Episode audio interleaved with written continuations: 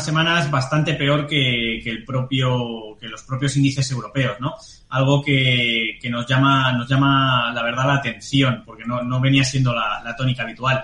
Eso sí, ya habíamos comentado que el SP tenía un doble techo activado una vez ha perdido los 3.920 puntos hasta prácticamente los 3.750. Todavía le quedaría un poquito por, para conseguirlo, para conseguir ese objetivo cotizando por debajo de la, de la media diaria. La verdad que no se está comportando el SP eh, como esperáramos, como esperaríamos. Eh, en, vela semanal la tenemos además eh, intentando luchar con la resistencia ¿no? más fuerte que actualmente tiene, que es esa media de 30 sesiones, que está en torno a los 3.888, 3.900 puntos. Ya dijimos que, que, una vez perdido el escenario y la zona alcista de los casi 4.000 puntos, lo más probable es o vigilar ese soporte, los 3.400, por si el SP de momento se nos, se nos fuera otra vez abajo. Lo que sí que es cierto es que echando un vistazo a nuestros indicadores de, de coberturas, eh, donde utilizamos ¿no? para protegernos en, Planeta Bolsa precisamente de los peores momentos de, de mercado, vemos como algunos indicadores de, de nuevos mínimos en, el, en, el, entorno de, eh, macroeconómico de, Estados Unidos, de la bolsa americana, no, no están surgiendo, lo que quiere decir que no la mayoría de acciones están cayendo. Vemos muchas acciones pequeñitas avanzar, lo cual nos hace ser relativamente positivos. Y si miramos otras, otras plazas, como por ejemplo, pues en este caso, el, IBEX 35, ¿no?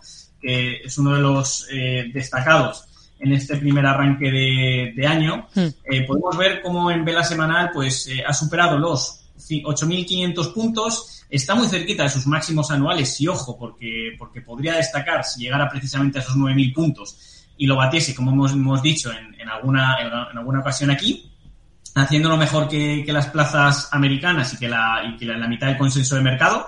Hayamos destacado también por aquí en semanas atrás y luego las veremos acciones que lo están, que lo están haciendo muy bien eh, precisamente en este índice. Y, y, lo mismo vemos, observamos en el CAC, lo cual, eh, pues oye, una muy buena señal para el medio plazo y para el comienzo de año, a ver si el CAC superara esos 6.800, 6.900 puntos y muy cerquita también de sus máximos en 7.100 con bastante movimiento eh, comprador de dinero. Mientras que en el, eh, si le echáramos un, un, ojo ¿no? al DAX, pues bueno, eh, positivo que ni siquiera haya perdido los 13.500 puntos, que era el primer apoyo que debiera buscar.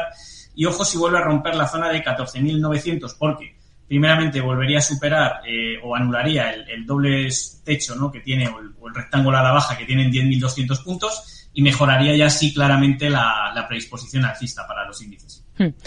Bueno, vamos a ir, si le parece, con dudas, con cuestiones de nuestros oyentes. Por ejemplo, lo primero que vamos a hacer es echarle un vistazo a un correo electrónico que nos plantea César. Y nos dice lo siguiente, pregunta por Adidas. Dice que la, las tiene, que ha entrado justo hoy en 139,30 euros, que ha puesto el stop a 126 y lo que pide es un análisis de este valor y sobre todo que le comente pues qué recorrido hipotético piensa que puede tener Adidas. Es un valor por el que nos están preguntando bastante últimamente Adidas.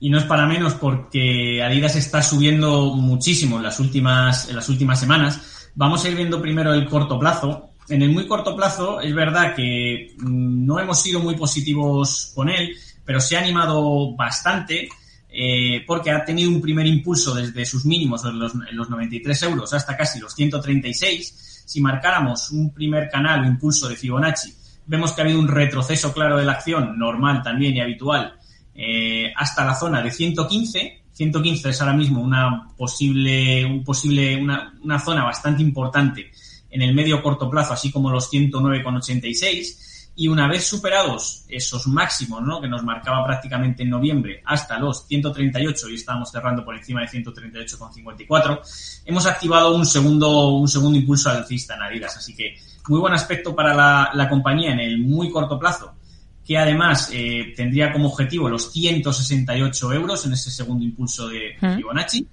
Y eh, bueno, eh, ha roto la media de 30 sesiones en rango semanal. Es cierto que no es una de las acciones favoritas para el medio largo plazo que nos gustaría porque anda muy lejos de máximos, es un valor que de momento lo hace peor que el SP, pero obviamente hay que valorar bastante que haya habido una mejora significativa pese a que los indicadores no marquen una clara señal de compra.